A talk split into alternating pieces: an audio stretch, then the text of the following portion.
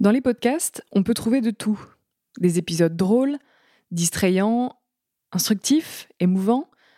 Mais parfois, il y a des épisodes qui ont la puissance de changer des vies, ou en tout cas d'opérer des prises de conscience. Ces épisodes-là, ce sont ceux qui demandent le plus de courage, car ce sont ceux qui mettent à nu, qui exposent. Claire Palou a 21 ans, et elle était l'un des plus grands espoirs français en athlétisme. Record woman U20 et U23 du 3000 mètres steeple, sa progression a été fulgurante jusqu'à la fatigue, extrême, incompréhensible, vertigineuse, puis le vide. Si Claire prend la parole aujourd'hui, c'est pour raconter son histoire, personnelle, mais également son histoire liée au sport. C'est pour expliquer qu'elle n'avait pas compris que ce qui lui était arrivé était grave et pour que ce qu'elle a traversé et continue de traverser puisse servir à d'autres, dans le sport ou non. Surtout, sa prise de parole a un but, faire disparaître la honte. Salut Claire Salut Comment ça va? Ça va très bien et toi? Eh bien, écoute, ça va. Euh, je te remercie d'avoir pris contact avec moi. De rien, avec plaisir. Euh, c'est euh, une situation un peu particulière. C'est vrai que d'habitude, c'est plutôt moi qui prends contact avec les sportives ou les femmes que j'interviewe. là, ça a été un petit peu différent. Tu m'as envoyé un message après avoir écouté l'épisode de Xenia. C'est ça, oui. parce que tu avais envie de prendre la parole et de raconter ton histoire. Donc, je te remercie déjà de m'avoir envoyé ce message. Avec plaisir, mais c'est vrai que l'épisode euh, dernier m'a très interpellée. Ouais, ça a fait mm. un peu écho en quelque sorte mm. à ton histoire et euh, ça t'a donné envie de, à ton tour, euh, prendre la parole et, raconter, raconter ton histoire? Oui. oui. Et bah écoute, bah merci de le faire en tout cas ici. Et merci de, me faire confiance et de faire confiance au projet aussi pour, pour pouvoir prendre la parole là-dessus. De rien. Claire, du coup, bah, ce que je te propose, c'est qu'on revienne un petit peu à, à ta carrière sportive déjà, dans un premier temps. Mm-hmm. comment tu as commencé? Donc toi, tu as fait de l'athlé. Oui. plus particulièrement du steeple, qui est une mm-hmm. discipline quand même assez particulière. C'est vrai oui, que... Très originale. très originale. Comment tu as commencé déjà l'athlé Est-ce que tu peux, est-ce qu'on peut revenir un petit peu à tes débuts? Alors j'ai commencé l'athlé euh, un peu sérieusement à partir du lycée. Avant, euh, euh, j'ai intégré un club d'athlé dans ma ville, dans la Drôme, à Romans-sur-Isère. Et c'était juste pour le loisir. Et après, j'ai commencé plus sérieusement à intégrer une section sportive au lycée. C'est là où je me suis spécialisée dans le steeple. Et euh, après le lycée, euh, après mon bac, j'ai intégré l'INSEP. Du coup, c'était euh, en 2019. Mmh Et depuis, je suis à l'INSEP depuis l'année dernière. Et en arrêt pour le moment, et on va expliquer pourquoi après. C'est ça. tu as commencé du coup le STIP, tu me disais à 14 ans, c'est assez tard finalement pour commencer une discipline? Oui, donc on va dire à peu près, oui, vers mes 15 ans, euh, j'ai commencé à me spécialiser euh, dans le steeple. Mais en fait, euh, on ne peut pas se spécialiser avant en athlétisme dans les catégories plus jeunes. Du coup, en minime, il n'y a pas encore ce genre de catégories qui sont proposées. Du coup, j'ai commencé en cadette. Tu as toujours aimé le sport Tu as toujours aimé courir C'est quelque chose qui te, qui te plaisait? Oui, le sport en général J'adore ça. Mes parents sont assez sportifs, du coup, ils m'ont ils m'ont un peu partagé leur passion et euh, surtout la course à pied, euh, c'était un domaine dans lequel je me débrouillais bien euh, sur les crosses du collège, etc. Donc ça m'a poursuivi. tu t'es dit, euh, tiens, euh, euh, j'ai, peut-être des petites capacités là-dessus, on va persévérer un peu plus. Ouais, ouais c'est ça. Puis bah, j'aimais vraiment bien courir et, et surtout gagner les compétitions, tout ça. J'adorais ça, donc c'est ça que j'aime bien. c'est, la, c'est la gagne qui t'a donné envie de, poursuivre? Ouais, les compétitions, ouais, ouais, le, le, goût de gagner et puis de m'améliorer en fait. Ouais. Euh, à quel moment, du coup, tu dis, tu as commencé en club, ensuite tu as été euh, prise à l'INSEP? Comment ça s'est passé, en fait, cette, euh, cette transition-là? Bah, Du coup, j'ai postulé à l'INSEP après le bac et comme j'avais fait déjà quelques sélections en équipe de France, du coup, j'ai été prise sans problème particulier, je crois, qu'il fallait faire un temps particulier, mais, euh, mais du coup, j'ai été prise. Puis il n'y avait pas énormément de, de monde à l'époque euh, dans le demi-fond à l'INSEP. Mhm. Donc voilà, ça n'a pas posé trop de soucis. Tu avais déjà performé? Tu avais déjà fait des perfs avant de rentrer à l'INSEP? Oui, après, c'était dans, dans les catégories plus jeunes, mais j'ai été double championne d'Europe du coup en cadette et en junior. Et en cadette 1, j'avais fait euh, le Festival olympique de la jeunesse européenne où j'avais fait deuxième aussi. Donc euh, j'avais fait trois médailles euh, d'argent européennes. D'accord. Et puis un record de France aussi, je crois, en cadette sur demi-mètre steeple. Ok, donc tu avais déjà effectivement un, un petit palmarès et tu un vrai espoir de la discipline, en fait, on peut dire ça comme ça oui, oui, voilà, c'est ça. tu, tu, veux peut-être pas l'avouer, mais en tout cas, c'était, c'était clairement le cas. Oui, oui, oui, on va dire que c'était le cas. Euh, quand tu es arrivé du coup à l'INSEP, comment ça s'est passé? Je crois que tu as commencé à, à, faire des très belles performances assez rapidement, parce qu'effectivement, on l'a pas dit au début, mais tu que 21 ans, donc tu es encore hyper mm. jeune. Euh, des dons des records de France. Quand je suis arrivée à l'INSEP, il y a vite euh, eu le Covid, donc j'ai pas pu faire euh, trop de compétitions, mais euh, j'étais allée au championnat d'Europe de cross. Euh, et puis après, bah, c'était après, après le premier confinement, il y avait eu des compétitions sur piste l'été et j'avais fait le record de France junior sur 3 mètres steeple. Et après, ça a continué, du coup, les performances où j'ai fait euh, le record de France euh, espoir. Et puis après, euh, c'était carrément beaucoup plus grand les objectifs. les JO de Tokyo, du coup, qui ont été reportés, ça a été une, opportunité pour moi que je pensais pas du tout. Mhm. Donc, du coup, tout ça, c'est vrai que là, on vient de résumer en cinq minutes un petit peu ton parcours, ton parcours sportif. C'est finalement beaucoup de choses en très peu de temps. Parce qu'entre euh, tes 14 et euh, tes 20 ans à peu près, en gros, euh, ça fait que 6 ans. c'est aussi. Est-ce que tu t'es mis beaucoup de pression, toi Parce que tu voyais peut-être que tu avais des capacités, que tu pouvais aller encore plus loin. Peut-être qu'on te mettait aussi la pression pour que tu réussisses? Oui, moi, je me suis mis beaucoup de pression. je suis comme ça un peu. Et on m'a pas forcément mis trop la pression, mais c'est vrai qu'on m'a fait comprendre que je pouvais je pouvais aller loin et que je pouvais euh, faire certaines euh, compétitions euh, que je pensais pas. Donc, ça m'a motivée, mais ça m'a aussi mis, pas mal la pression. Est-ce que est-ce que tu as senti que effectivement émotionnellement et, psychologiquement ça devenait compliqué à un moment donné? Oui, ça devenait compliqué, mais du coup, je pensais que c'était c'était normal, que ça faisait partie du processus. Et, et voilà, j'ai continué, j'ai essayé de, de, pousser, pousser, mais au bout d'un moment, euh, ça ça a plus fonctionné. Mais, euh, mais oui, c'est devenu compliqué. Euh, je pense quand, quand je me suis rendu compte que voilà, je pouvais, je pouvais par exemple prétendre à faire des compétitions comme les, les, JO à Tokyo ou mmh. encore avant les championnats d'Europe seniors, des choses comme ça. Ouais. Et là, mm. c'était, les objectifs que tu t'étais fixés? Oui, euh, ou alors c'était vraiment. Euh, pour moi, c'était lointain euh, au début parce que je m'imaginais pas du tout pouvoir faire ça. Puis en fait, j'ai très vite progressé d'un coup. Et du coup, c'est là que je me suis rendu compte que, waouh, en fait, il y a ça qui arrive et je pourrais le faire. Du coup, ça, ça m'a foutu un peu la pression. Ouais. Et euh, effectivement, c'est vrai que euh, tu es aussi euh, là aujourd'hui pour pouvoir parler de, santé mentale, entre autres. Mhm. à un moment donné, c'est devenu hyper compliqué pour toi.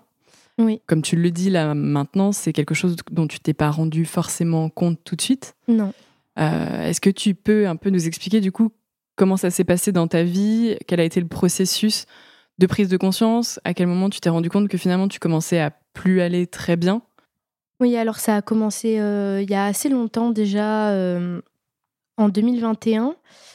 C'est là où ça a été euh, une année assez charnière pour moi au niveau athlétique, où du coup je me suis rendu compte que de par mes entraînements, je commençais à, à, atteindre un niveau vraiment assez élevé.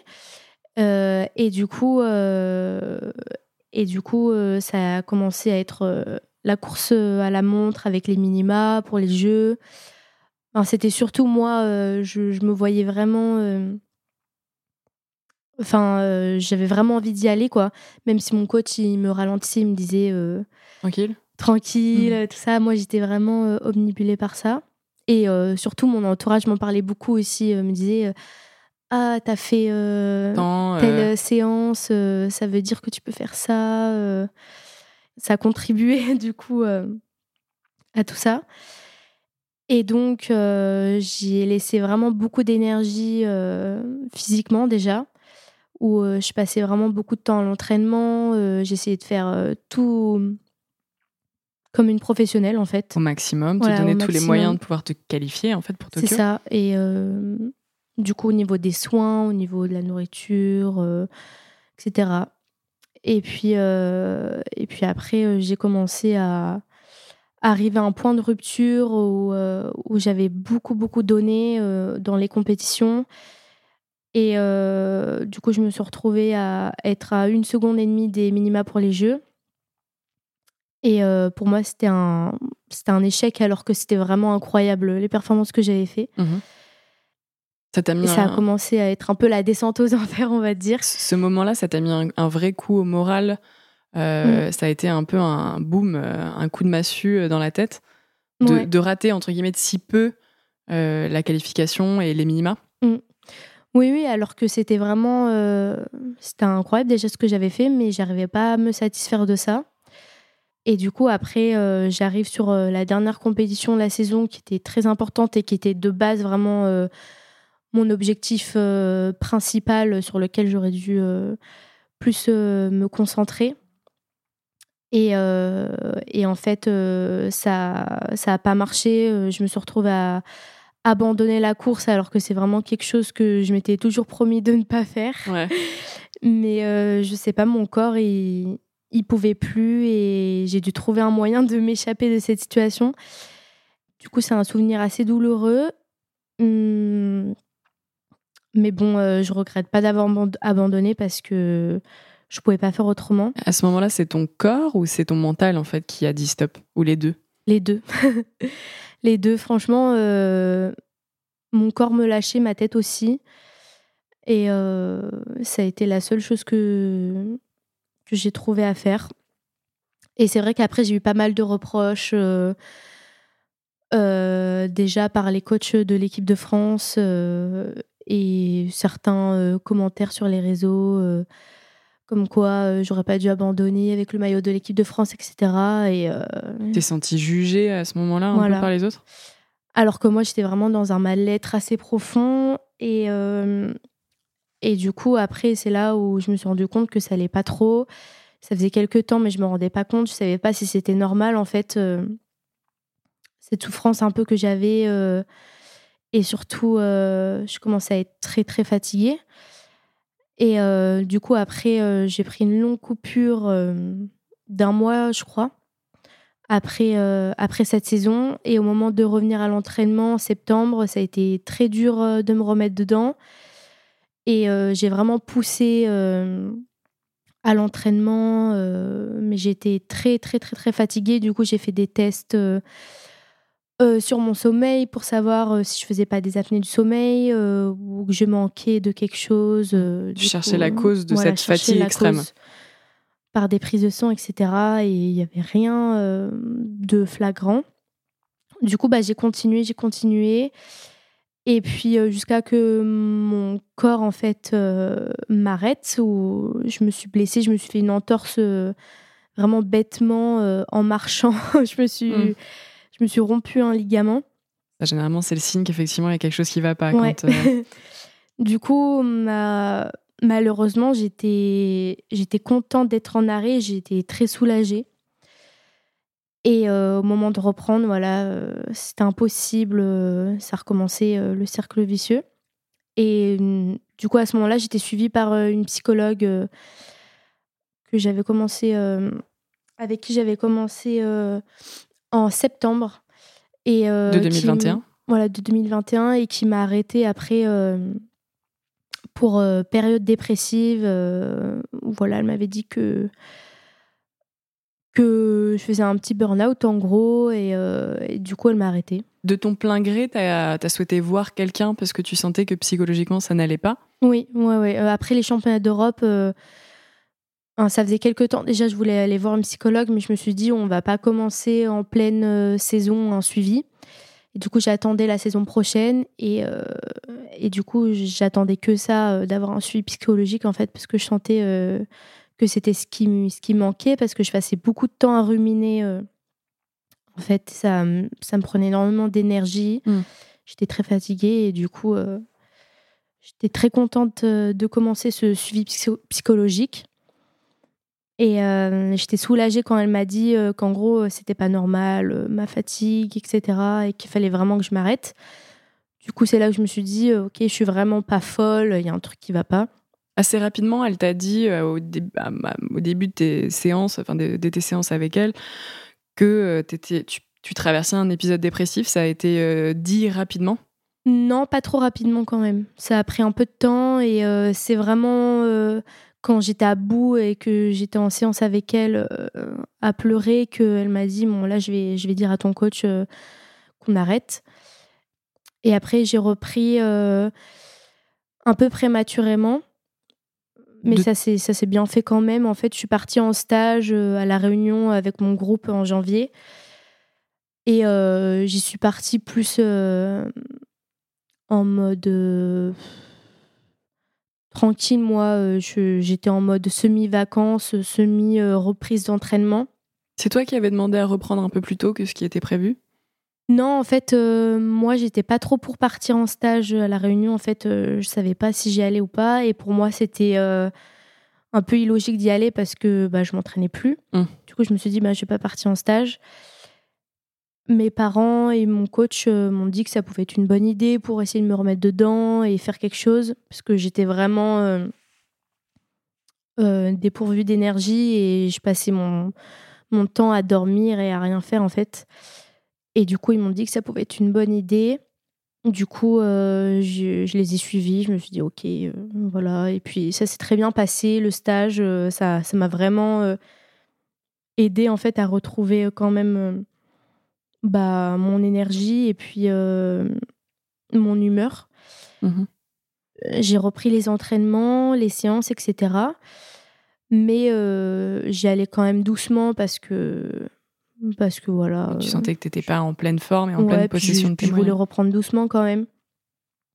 Du coup, après, quand je suis rentrée à l'INSEP, euh, j'ai pris du, du, temps quand même pour moi où euh, je me suis dit je vais un peu profiter euh, de la vie. Voilà euh, je sortais je sortais pas mal et puis j'ai mis un peu les entraînements de côté. Et puis à un moment je me suis dit bon bah là c'est le temps de se remettre sérieusement à l'entraînement. Et puis ça a pas duré bien longtemps parce qu'après voilà mon, mon, corps et surtout ma tête m'ont fait comprendre que je pouvais toujours pas continuer sur cette lancée et donc, euh, deuxième stage de l'année euh, en Afrique du Sud, du coup, c'était en avril. Ça a commencé à être très compliqué euh, au niveau mental, où j'ai commencé à avoir des idées noires. Et ça faisait pas mal de temps déjà que j'en avais, mais c'était pas aussi fréquent et, et vraiment imposant. Du coup, là, ça devenait assez compliqué à gérer et c'était vraiment c'était vraiment euh, tout le temps, tout le temps. Depuis ton premier arrêt, déjà, effectivement, tu avais déjà commencé à te dire qu'il y avait des choses qui allaient pas, d'avoir des pensées noires aussi à ce moment-là, donc fin 2021. Oui, c'est ça. Mais c'était pas. Euh, c'était pas aussi présent. Euh, pas aussi présent. Du coup, ça m'a pas trop alerté. Du coup, après, j'ai décidé d'en parler à ma psychologue, mmh qui m'a tout de suite, du coup, arrêté enfin non pas arrêté en fait, elle m'a euh, mis sous traitement, sous antidépresseur et anxiolytique du coup. Et là, euh, j'ai dû complètement m'arrêter parce que, euh, en fait, le traitement n'était pas du tout adapté. Et ça m'a fait totalement l'effet inverse, en fait. Enfin, voilà, les antidépresseurs, c'est c'est assez compliqué. ça marche pas pareil sur tout le monde. Il faut trouver la bonne molécule. Euh, mais là, en fait, euh, j'avais juste pas forcément besoin de prendre des antidépresseurs, j'avais juste besoin d'avoir une, thérapie par la parole, en fait. Et je savais qu'il y avait des choses que j'avais vécues qui n'étaient pas normales, des agressions sexuelles, etc. Du coup, j'avais voulu en parler avec ma psychologue, qui avait clairement refusé d'en parler à ce moment-là parce que pour elle c'était pas le moment et que en gros c'était le moment des compétitions et de parfait quoi. Et du coup, j'ai jamais pu exprimer tout ça à un thérapeute et, et on m'a retrouvé en gros à me bourrer de médicaments et je me suis retrouvée hospitalisée du coup en clinique pendant deux mois. Et ça c'était l'année dernière? Ça c'était l'année dernière. Ça a été du coup pendant tout l'été 2022. J'étais en clinique. Et euh, donc voilà, j'ai disparu euh, des compétitions, euh, de l'INSEP, de, de l'entraînement, des réseaux, tout ça. Du coup, ça a été très, très, très dur pour moi. Donc les médicaments m'ont vraiment, enfin, vraiment empiré mon cas, mes idées noires, m'ont fait passer clairement à l'acte suicidaire. Et du coup, j'ai eu la chance de trouver un psychiatre qui m'a tout arrêté et qui m'a dit que c'était pas du tout ce qu'il me fallait en fait qui m'a dit qu'il fallait euh, que, que je parle, euh, que je fasse une thérapie par la parole. Et c'est ce que je fais aujourd'hui et, euh, et, ça marche. Et du coup, voilà, j'ai appris à mettre des mots sur ce que j'avais vécu, ce qui m'est arrivé. voilà, j'ai j'ai appris avec les thérapeutes que j'avais vécu un viol à 14 ans, que ensuite j'avais vécu deux autres agressions sexuelles à 17 et à 19 ans et euh, qui ont été voilà les, les, causes de ma dépression et euh, il y a peut-être d'autres causes mais en tout cas c'est les causes principales mhm. et du coup c'est ce que je soigne aujourd'hui je soigne ces traumas et en fait c'est tout ce que j'ai pas pu faire euh, pendant toutes toutes ces années où en fait j'étais omnibulée par mon sport la performance et et j'avais pas du tout euh, pris le temps euh, d'écouter euh, ma santé mentale et, et voilà, me poser des questions sur ce qui est arrivé.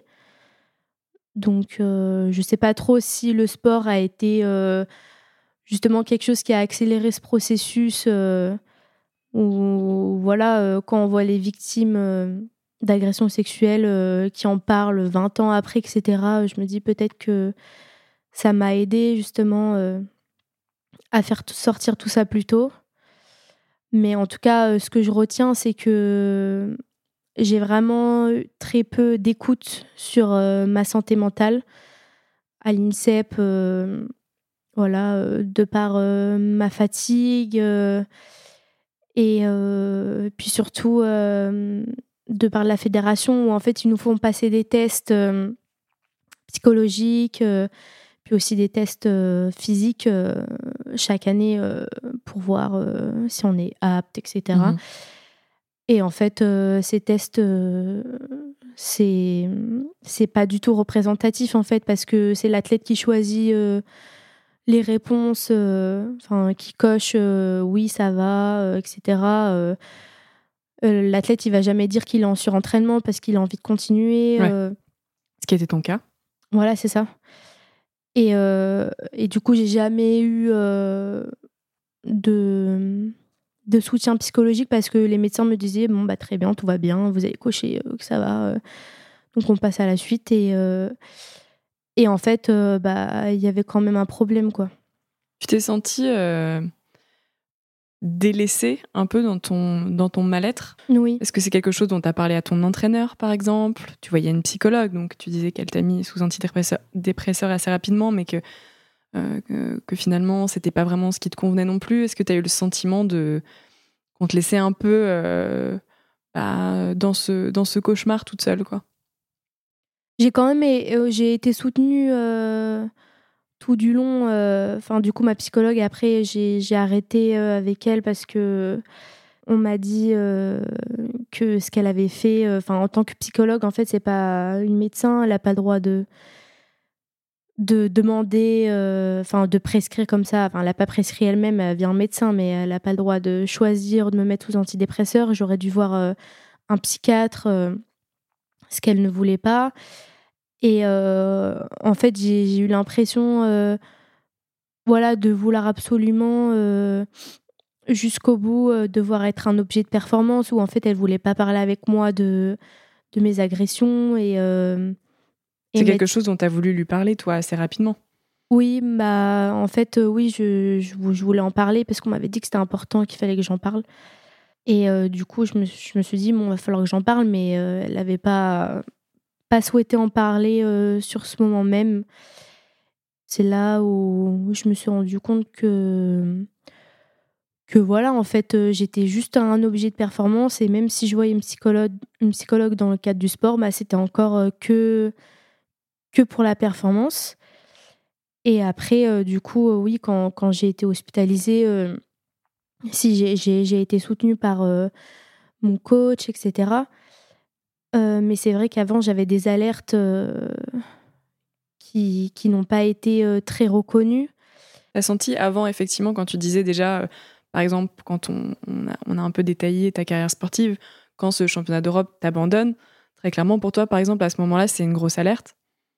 Oui, après, c'est sûr que voilà, les, gens ne pouvaient pas forcément savoir euh, ce qui se passait parce que moi non plus, je ne savais pas. Donc c'est toujours délicat de savoir en fait ce qui se passe, mais, euh, mais oui, quand, quand j'avais des gros excès de fatigue, euh, c'était pas forcément normal et je trouve ça dommage que, que dans un endroit comme l'INSEP, euh, il y, ait toujours des, des, des, problèmes comme ça, alors que, alors que la santé mentale, c'est primordial dans la performance et c'est quand même euh, très délaissé, je trouve.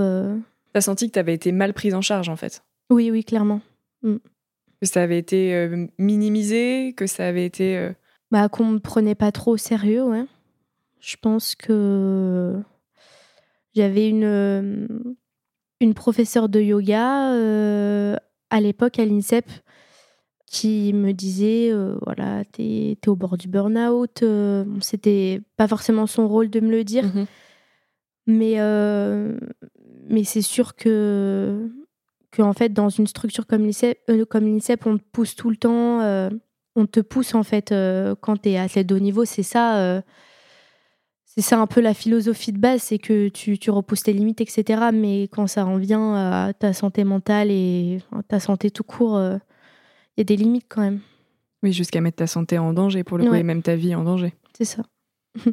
Pourquoi tu as décidé euh, d'en parler aujourd'hui? Parce tu n'as que 21 ans. Mm. Euh, ça fait un an que tu as arrêté complètement l'entraînement et que tu te concentres sur ta santé maintenant et sur ta reconstruction. Pourquoi c'est important euh, d'en parler euh, maintenant alors que euh, tu as envie de continuer l'athlète mmh Oui, j'ai envie de reprendre et je pense que c'est important d'en parler parce que bah déjà, je pense que je suis pas la seule et je pense qu'on n'en parle pas assez et que et pour moi, il n'y a pas à avoir honte d'être en dépression, d'avoir été victime de viol ou d'agression sexuelle je pense que aujourd'hui, voilà, en 2023, c'est quelque chose que qu'on I'm Sandra, and I'm just the professional your small business was looking for. But you didn't hire me because you didn't use LinkedIn Jobs. LinkedIn has professionals you can't find anywhere else, including those who aren't actively looking for a new job but might be open to the perfect role, like me. In a given month, over 70% of LinkedIn users don't visit other leading job sites. So if you're not looking on LinkedIn, you'll miss out on great candidates like Sandra. Start hiring professionals like a professional. Post your free job on linkedin.com/achieve today. Pourrait vraiment parler euh, bah, plus ouvertement.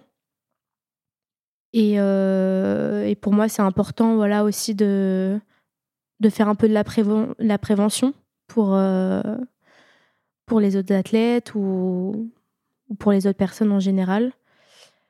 Et j'aimerais bien que voilà mon histoire euh, puisse servir d'exemple. Dire qu'il n'y a pas forcément d'âge aussi pour euh, être mal, que voilà. C'est ça. dire, toi, ça a été, tu avais 20 ans, Mm. euh, ça faisait 5 ans, on va dire que tu étais vraiment dans le cursus du haut niveau. Mm. Euh, et, euh, et c'est pour ça, je trouve que ta parole, elle est d'autant plus précieuse. Et alors, bien évidemment, elle je veux dire qu'on soit jeune ou moins jeune, c'est tout aussi important. Mais c'est vrai que c'est très très rare, en tout cas, d'avoir des, euh, des témoignages comme ceux-là Mm. de personnes si jeunes euh, et qui osent s'exprimer aussi là-dessus. Je trouve que c'est très courageux de ta part. Merci. Bah, c'est vrai que c'est c'est important pour moi et puis euh, ça m'aide aussi à, à, à passer à autre chose, euh, de, de pouvoir exprimer tout ça et, euh, et puis ça, ça me renforce aussi. euh, puis, euh, puis voilà, de, de montrer que à travers les réseaux sociaux, on voit, euh, on voit vraiment une infime chose euh, de, de ce qui se passe euh, au niveau de, du sport de haut niveau et, ce qui se passe dans, dans ma carrière. Enfin, les, les gens, ils voyaient vraiment que, que mes entraînements, que mes performances et j'avais envie d'en parler et d'e- d'expliquer ce qui m'arrivait, quoi. Ouais. Tu trouves qu'il y a encore que c'est encore tabou finalement euh, la santé mentale dans le sport de haut niveau, que c'est quelque chose euh, qu'on préfère passer sous silence? Oui, oui, c'est encore tabou, ça, ça l'est moins qu'avant, ça c'est sûr. Mais euh, je trouve que c'est encore quelque chose qui, qui comme un signe de, de faiblesse. Dès qu'on parle euh, d'une fragilité psychologique, euh, ça laisse entendre euh, que voilà, la, personne, elle, est finie. euh, Enfin, moi, c'est pas parce que euh, j'ai vécu ça que je reviendrai jamais. J'en sais rien, mais euh, mais euh, il y a énormément de sportifs de haut niveau qui qui ont, qui ont vécu des dépressions et euh, qui en ont pas trop parlé ou qui en parlent juste maintenant.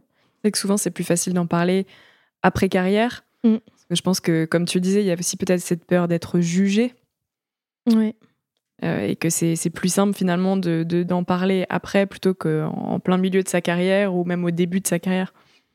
Oui, oui, c'est sûr que qu'il y en a pour qui ça- c'est c'est- c'est compliqué d'en parler, je comprends très bien. Mais euh, pour moi, euh, c'est c'est plus facile, je sais pas pourquoi, mais ça serait plus compliqué de continuer euh, en gardant tout ça que continuer en ayant libéré la parole. Ça fait partie de ton processus de reconstruction aussi, j'ai Oui, l'impression. oui, c'est ça. Maintenant, tu es accompagné, tu as trouvé un accompagnement qui te convient? Oui, tu es suivi depuis euh, plusieurs mois maintenant par des professionnels. c'est ça. Ça va mieux? Oui, ça va mieux. C'est super. Je suis pas encore euh, totalement guérie, mais, Mhm. euh, mais oui, ça, ça va vers le mieux. Et euh, voilà, euh, j'ai trouvé euh, un suivi qui me correspond bien, du coup, avec une, une psychologue euh, euh, vers chez moi. Du coup, euh, je suis rentrée chez mes parents euh, dans la Savoie. J'ai euh, un psychiatre et euh, j'ai une autre psychiatre avec qui je fais de l'hypnose thérapeutique pour euh, soigner mes traumas. Donc, ça va vers le mieux et puis ça se poursuit bien. Tant mieux. Mhm. C'est super. Si tu avais justement un, un conseil, euh, quelque chose que tu aurais aimé peut-être toi qu'on te dise quand tu étais en détresse, que tu ne savais pas mettre de mots sur ce qui t'arrivait, ou en tout cas que tu ne comprenais pas la situation, que tu cherchais la cause de ta fatigue, Mm. Qu'est-ce que tu aurais aimé euh, peut-être entendre à ce moment-là? J'aurais aimé qu'on me dise euh, que c'est très très très important euh, d'écouter ce que son corps bah, nous, partage en fait ma fatigue, que les excès de fatigue, s'il n'y a pas de cause vraiment physique comme un manque de fer ou quoi, c'est que voilà, il, faut savoir euh, se stopper, puis euh, surtout écouter euh, sa santé mentale. Et surtout que c'est pas du tout un signe de faiblesse une honte d'aller consulter une psychologue ou un psychiatre. Enfin moi avant quand on m'avait dit que j'allais voir un psychiatre pour moi c'était quelque chose vraiment Synonyme de faiblesse ou Ouais, ou, ou de me dire qu'en fait, euh, j'étais pas normale, Ouais. mais en fait, euh, c'est juste aller voir un médecin de la tête, quoi. Mm. Et puis quand on m'a dit que j'allais être euh, hospitalisée, euh, du coup, en clinique euh, psychiatrique, bah, pour moi, c'était c'était quelque chose... euh, de compliqué à assumer, quoi. Alors qu'en fait, il y en a plein des jeunes hors, hors sport de haut niveau. Il y a vraiment plein, plein de jeunes, ou, enfin de tout âge en fait. Du coup, on n'est vraiment pas seul à, vivre ça actuellement. Surtout qu'avec le, le Covid, il y a eu beaucoup, beaucoup de, de cas de dépression. Mm. Et c'est ça aussi que je voulais partager, c'est que voilà, il n'y a, y a, pas de honte à, à être hospitalisé ou, ou à tout traitement pour ceux qui en ont besoin. Parce qu'il y en a pour qui ça marche, bien sûr. Je, j'ai dit que les antidépresseurs, ça n'avait pas marché pour moi, mais euh, mais il y en a pour qui euh, ça sauve, donc euh, c'est très bien. Mais l'important, c'est de trouver le bon traitement. C'est ça, et hmm. surtout consulter les bonnes personnes, hmm. enfin aller voir un psychiatre, très important. et puis parler surtout, pas garder les choses pour soi, c'est important. Et puis de sentir qu'on a vécu quelque chose de pas normal voilà, au niveau de, de rapports sexuels ou quoi, euh, euh, s'interroger. Euh, moi, c'est sûr que je pense que j'étais pas assez informée sur au niveau des agressions sexuelles, au niveau des viols, voilà, vraiment de toutes les sortes, toutes les formes d'agression. Et c'est vrai que j'aurais aimé que qu'on fasse plus de prévention, bah déjà à l'école ou même dans, dans, le cadre de structures comme l'INSEP. Et puis euh, aussi euh, mettre en garde les agresseurs, quoi. Leur faire comprendre euh, qu'un non, c'est non. Puis de leur montrer un peu les, les, conséquences que ça peut avoir derrière aussi pour eux, quoi. Mmh. Je pense que c'est important, effectivement. Les, les violences, elles peuvent prendre diverses formes. Et mmh. je pense que c'est important de le dire. Ça peut être des propos sexuels ou sexistes, des invitations euh, trop insistantes, du chantage, des menaces, des messages, des mhm. images pornographiques, euh, et ce qui résulte après d'une violence verbale, physique, psychologique, mhm. euh, qui dégrade l'image de la personne qui reçoit tout ça. Tout ça, c'est considéré comme des agressions. Mhm. Donc c'est aussi important que les gens soient au courant de tout ça. Les agressions et les formes d'agression sont très variées, et malheureusement, on n'est pas toujours conscient de ça. Et effectivement, comme tu le dis, pas toujours non plus on pas, on reçoit pas forcément euh, euh, de la prévention. oui, c'est ça. Euh, Surtout, on se rend pas compte des impacts psychologiques que ça peut avoir. Moi, je j'aurais jamais imaginé arriver à ce stade-là après ce que, ce que j'ai vécu, en fait. Je pense que si tu avais compris, en tout cas, pendant ces agressions, que c'était des agressions, tu aurais peut-être cherché du soutien plus rapidement, une aide psychologique aussi plus vite. Oui, oui, bien sûr. Euh, c'est sûr qu'au début, euh, j'avais aucune idée. Euh, tu comprenais pas vraiment ce qui s'était arrivé. Je comprenais pas ce qui s'était passé en mm. fait. Et puis surtout, c'est commun du coup chez les victimes de se sentir coupables. moi, je pensais que c'était normal en fait, ce qui m'est arrivé jusqu'au jour où je me suis dit non. Mm. Il y a des associations d'ailleurs aussi, c'est important de les mettre en lumière, qui, mm. qui peuvent venir en aide aux victimes. Euh, Colosse au pied d'argile, par exemple. Je ne sais pas si c'est une association que tu connais. Mais oui, c'est euh, Je pense que aussi pour les personnes qui sont victimes euh, de violences et d'agressions physiques, sexuelles, de viols, n'hésitez pas aussi à vous diriger vers ces associations-là. C'est une association là pour le coup qui est vraiment spécialisée en plus dans le milieu du sport.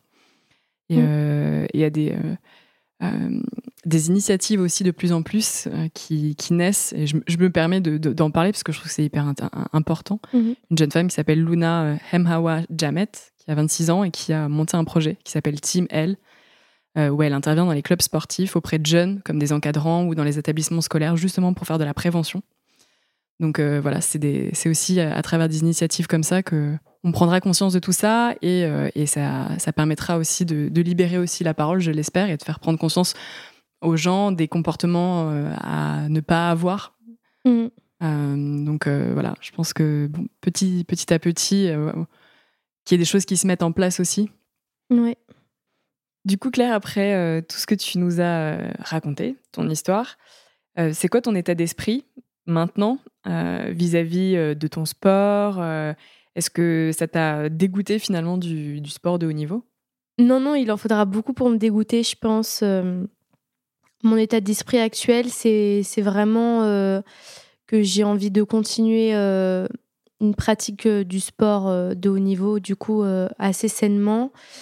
Et voilà, en faisant très, très attention, du coup, aux alertes que mon corps peut me donner mmh. ou, ou, voilà, pour faire attention bah, à ma santé mentale et physique aussi. Après, c'est vrai que quand on est dans une démarche de haut niveau, c'est toujours. Euh, bah, on se donne vraiment à 100%, même plus. Donc, euh, c'est une démarche où, on est toujours dans le plus. Donc, euh, des fois, on s'écoute pas trop aussi. Mais là, j'aimerais vraiment trouver un juste milieu où bah, je sais déjà où sont mes limites, du coup. Enfin, Ce qui m'est arrivé, ça m'a appris plein de choses et je sais là où je dois m'arrêter, en fait. Finalement, ça t'a donné une meilleure compréhension de toi-même aussi. Ouais, c'est ça. Mm. Et est-ce que tu penses que tu dis, euh, je me connais, faire attention aux alertes de mon, de mon corps euh, Est-ce que tu penses que c'est possible de faire des performances tout en préservant sa santé mentale et son intégrité euh, physique? Oui, oui, je pense que c'est vraiment possible. Il y a pas mal d'athlètes, je pense, qui arrivent. Et, et je pense que voilà, on peut toujours trouver un juste milieu en essayant de, de, bah, de garder un équilibre assez sain, quoi. Et je pense que c'est possible. Est-ce que ça t'a aussi, euh, plus globalement, parce que là on parle du sport et tu dis que ça t'a pas euh, dégoûté et qu'au contraire tu as envie d'y retourner et de reprendre, est-ce que euh, ça t'a par contre un peu fait changer de vision sur, sur ta vie, sur peut-être la manière dont tu voulais mener ta vie, sur ton quotidien Est-ce que ça a changé des choses?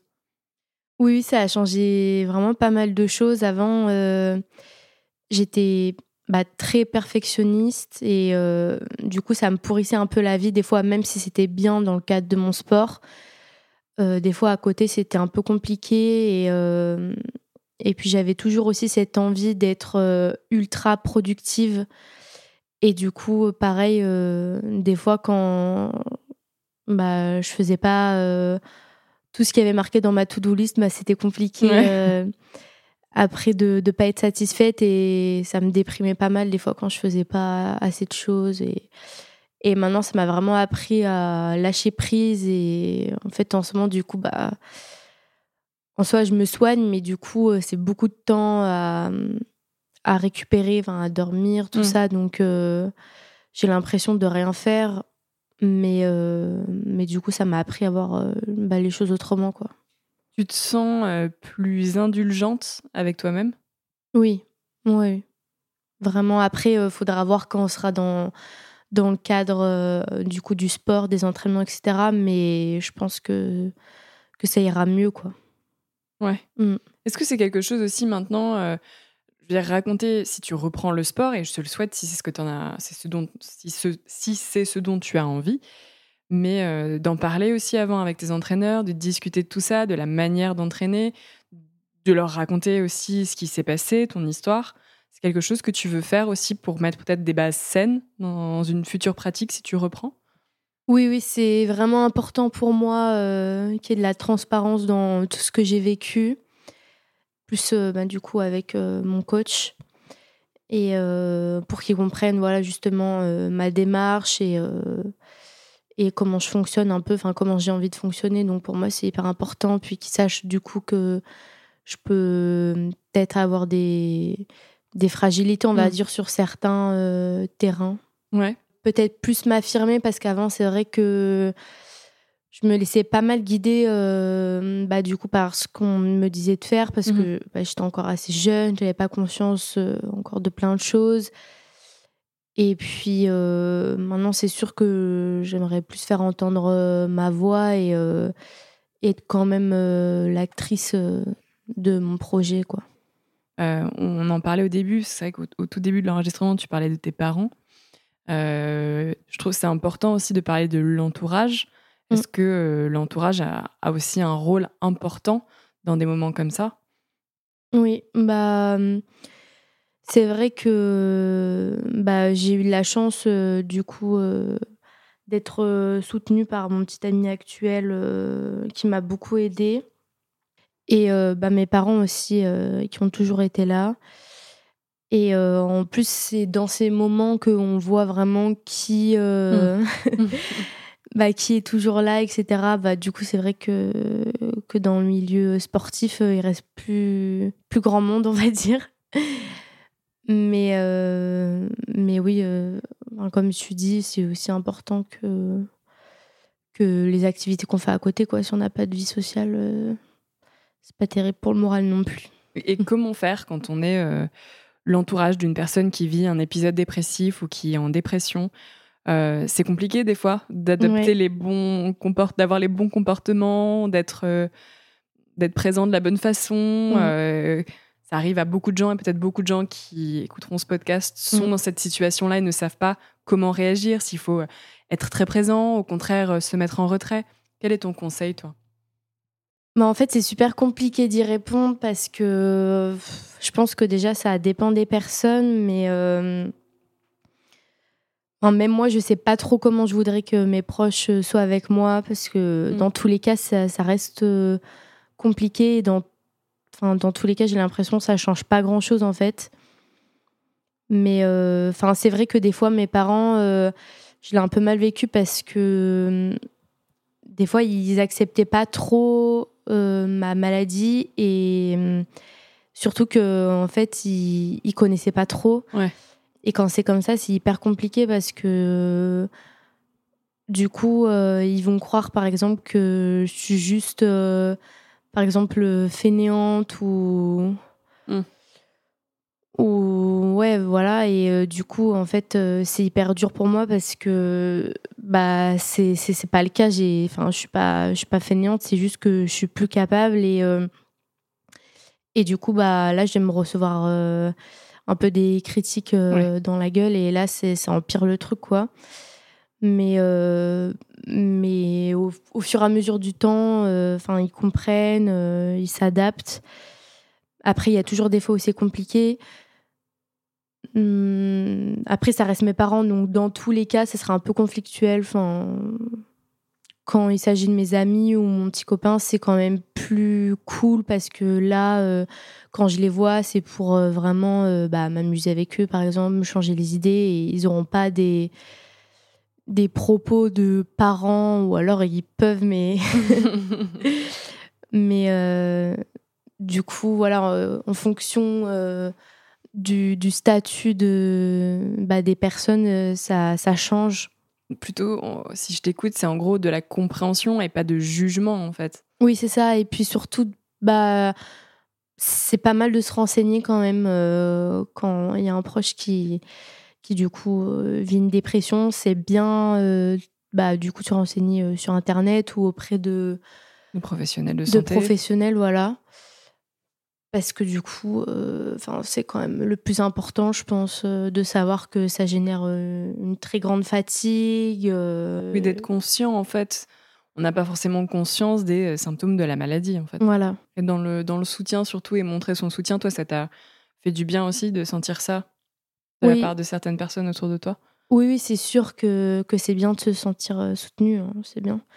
Mais voilà, après, c'est un juste milieu aussi à trouver, parce que des fois, quand quand mes parents ou des personnes sont trop sur moi, bah, ça me ramène trop justement à la maladie et mmh puis euh, aux ruminations, tout ça. Mais euh, en discuter avec la personne en fait. Voilà, parce qu'en fait, euh, je sais que moi mes proches ils, essaient beaucoup de de me proposer de faire plein de choses, enfin des activités, tout ça, sauf que bah, en fait le problème dans la dépression c'est qu'on n'a pas envie, on a envie de rien, puis en plus on est fatigué.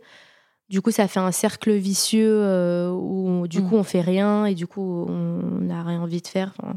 c'est un cercle infernal et euh, en fait, bah, le mieux pour euh, sortir du cercle, c'est de se forcer à faire des activités et du coup, bah, ça casse un peu le cercle vicieux, mais c'est quand même super dur de. C'est un vrai effort. D'en sortir, ouais, c'est un vrai effort. Moi, j'avais juste une petite question aussi parce que j'avais vu sur une de tes photos en allant sur Instagram que tu avais un tatouage. Oui. Alors, je suis désolée pour l'accent, j'ai fait allemand en première langue. Hein. C'est euh, Allerherse Allerherse Allerherse, Est-ce que euh, c'est un tatouage récent? Est-ce que c'est un tatouage euh, qui a une signification particulière? Euh, Oui, c'est assez récent. Bah, C'était il y a un an. Et oui, j'ai je l'ai fait parce que ça, fait, enfin ça avait une signification particulière. Bah, du coup, c'était après mon premier épisode dépressif. Du coup, j'avais envie. Enfin, en fait, je m'étais rendu compte de plein de choses, du fait que bah, du coup, je, je m'étais empêchée euh, tout le temps de, de, faire plein de choses dans ma vie, euh, de par euh, mon éducation, tout ça, la peur du jugement, par exemple, de ma famille ou quoi. Et du coup, je me suis dit, bah, j'ai envie de changer ça, tout ça. Et du coup, j'ai eu l'idée de me faire un tatouage. Et, et du coup, j'ai fait en espagnol parce que bah, j'ai des petites origines espagnoles. D'accord. Et euh, je trouvais le mot sympa. Et en fait, ça veut dire euh, s'éloigner. Et moi, je l'ai pris un peu aussi dans le sens euh, prendre son envol, tout ça. D'accord. Du coup, j'ai fait ça. Et puis, j'aimerais bien en faire peut-être d'autres, mais je sais pas trop. Je sais pas trop quoi encore. ça, c'est des choses qui te font du bien aussi. Tu as trouvé du réconfort, de la force dans, ce, dans ce, le fait de se tatouer? Ben ouais, ça m'a un peu donné un peu confiance en moi quand, quand j'ai fait euh, mon premier tatouage. En fait, euh, c'est que je montrais qu'il n'y a, a, pas non plus. Euh, enfin, après, ça dépend parce que là, c'est des petits tatouages que j'ai fait, mais j'attache pas trop d'importance non plus à me dire oh là là, c'est des tatouages, ça va rester toute ma vie et tout. Enfin. C'est des choses qui ont eu peut-être du sens sur le moment. Oui, mais c'est pour dire que voilà, je en gros, j'essaie de plus trop me prendre la tête, quoi. Ouais. Est-ce qu'il y a d'autres choses comme ça aussi qui t'ont qui t'ont fait du bien, qui t'ont permis de d'aller euh, vers euh, la guérison, des choses que tu as fait vraiment 100% pour toi? Le truc qui m'a fait du bien quand même, c'est que comme du coup j'ai arrêté tout tout le sport, enfin tous les entraînements, etc. Bah, j'ai un peu redécouvert euh, une vie normale, on va dire. Mmh ça m'a laissé la possibilité de, de faire plein de choses que je m'autorisais pas trop avant. Mais du coup, euh, c'était quand même euh, quelque chose que j'ai apprécié de, de pouvoir euh, avoir ma liberté et pas avoir des contraintes d'entraînement, pouvoir faire un peu ce que je veux tout le temps. Et ça, c'est, ça c'était sympa. Et du coup, ça, ça m'a aidé à aller mieux quand même. Et puis, j'ai trouvé ça cool, mais après, je trouvais toujours qu'il me manquait un truc, quoi. Le sport. Ouais. Hmm. Du coup, bah, au moins, j'aurais expérimenté un peu les deux. Maintenant, d'avoir eu les deux facettes, d'être 100% sport et d'avoir aussi eu, par la force des choses, malheureusement, hmm. mais 100% euh, de liberté, ça t'a permis d'expérimenter les deux et peut-être maintenant de, connaître le, dosage ouais, pour, ça. Euh, pour trouver ce, juste équilibre entre les deux. C'est ça. Merci beaucoup. On arrive euh, sur la fin. Moi, j'avais une question que je pose à toutes les invitées du podcast. Et ça m'intéressait beaucoup d'avoir ta réponse parce que j'imagine que entre euh, peut-être il y a quelques années et maintenant, tu n'aurais pas donné la même réponse. Mmh. Quelle est ta définition d'une championne? Alors pour moi, bah du coup, avec ma vision des choses actuelles, une championne, euh, ça serait euh, quelqu'un qui arrive à, à obtenir euh, ses objectifs euh, bah, à la fois sportifs et à la fois euh, dans sa vie personnelle à côté ou, ou professionnelle. Et ce serait quelqu'un qui, qui, arrive justement à allier un sport de compétition et de haut niveau avec un, un mode de vie assez sain pour bah, pour sa santé mentale et le reste. Et parce que c'est pour moi, c'est ça le plus difficile à trouver quand même. Et du coup, si euh, en arrivant à, à ses objectifs sportifs, euh, euh, bah, en même temps, la personne, elle a une, une vie correcte à côté bah, et qu'elle est heureuse surtout, et eh ben, pour moi, c'est ça l'objectif un peu euh, que, que, je me donne, mais c'est surtout ouais, d'arriver à être heureuse en, faisant sa pratique et, et, euh, et en étant championne. Quoi. Mmh. Et euh, si tu voulais vraiment que les gens retiennent une chose de tout ton récit, de toute ton histoire, ce serait quoi? Bah, Je dirais aux gens de de plus s'écouter du coup, de par ce que j'ai vécu, je pense que c'est quelque chose euh, qui m'aurait été très utile euh, d'entendre avant. Mais du coup, de ne pas chercher euh, à, aller toujours non plus trop loin parce que du coup, aller trop loin, après, ça fait l'effet inverse. Mm. Mais à pas mal s'écouter, à essayer de se comprendre et et puis, ouais, d'être plus indulgent avec euh, soi-même. et euh, Je rebondis sur ce que tu dis, mais effectivement, si euh, s'il y a des personnes qui nous écoutent et qui se retrouvent dans cette situation-là, effectivement, n'hésitez pas à aller en parler. Je pense que c'est la première chose, c'est très important et c'est parfois difficile. Mmh mais comme on l'a dit, il y a des associations qui peuvent vous aider, comme Colosse au pied d'argile. Vous pouvez en parler à des professionnels de santé. et c'est hyper important, effectivement, dans ces moments-là, de, de pouvoir le partager. Et, euh, et voilà, n'hésitez pas à, à, le faire. Et surtout, comme tu l'as dit aussi plusieurs fois dans le podcast, à ne pas avoir, en avoir honte. Voilà, c'est ça aussi, ne pas avoir honte. Euh, du coup, là, c'est plus. Euh, enfin, si, aussi pour, pour les maladies mentales, aussi, ne pas avoir honte. Et, et pareil pour les histoires d'agression sexuelle ou quoi. Ne pas avoir honte, ouais, ça, c'est important. Et puis en, en parler, du coup, aussi. Tout à fait. Merci beaucoup, Claire. De rien, merci à toi. merci, pour, euh, merci pour cette prise de parole extrêmement courageuse. Merci. Euh, et, euh, et, voilà, je trouve que tu es une personne extrêmement forte et je sais que ton parcours est extrêmement inspirant et en tout cas, je l'espère aussi pourra peut-être faire prendre conscience aux gens mmh. de beaucoup de choses. Oui, j'espère aussi. Et en tout cas, euh, en tout cas, voilà, je, je, suis admirative de ta force. Merci, c'est gentil. Et comme quoi, il n'y a pas, il n'y a, ce n'est pas une question d'âge non plus, et que et qu'on on peut en parler à n'importe quel âge. Et encore une fois, que ne mm. faut pas avoir peur de le faire, euh, qu'on soit adolescent, qu'on soit grand-parent. Euh. c'est ça. C'est important d'en parler et c'est important de libérer la parole aussi également sur ce sujet. Donc merci beaucoup encore une fois à toi. De rien, avec plaisir. Et, euh, et, je te souhaite euh, un bon et complet rétablissement. Merci beaucoup. et j'espère que, que le futur est, est, brillant pour toi et plein de, plein de petits bonheurs. On verra bien et on espère. bien sûr. Écoute, merci beaucoup et puis je te dis à bientôt, j'espère. À bientôt, oui, j'espère aussi. Au revoir, Claire. Au revoir. Si vous avez été ou êtes victime de violences sexuelles, n'hésitez pas à vous adresser à des professionnels comme l'association Colosse au pied d'argile, qui intervient spécifiquement dans le milieu du sport, ou à appeler Violence Femmes Info au 3919, qui pourra vous prendre en charge et vous aiguiller sur les démarches à suivre. Pour rappel, les violences sexuelles recouvrent différentes formes. Agression sexuelle, viol, voyeurisme, harcèlement sexuel. Quelle qu'en soit la forme, ces conséquences pour vous sont importantes, nombreuses et durables. Il est donc important d'en parler à des professionnels de santé, psychologues ou psychiatres, afin de recevoir un suivi psychiatrique adapté à vos besoins. Même si c'est compliqué, parlez-en.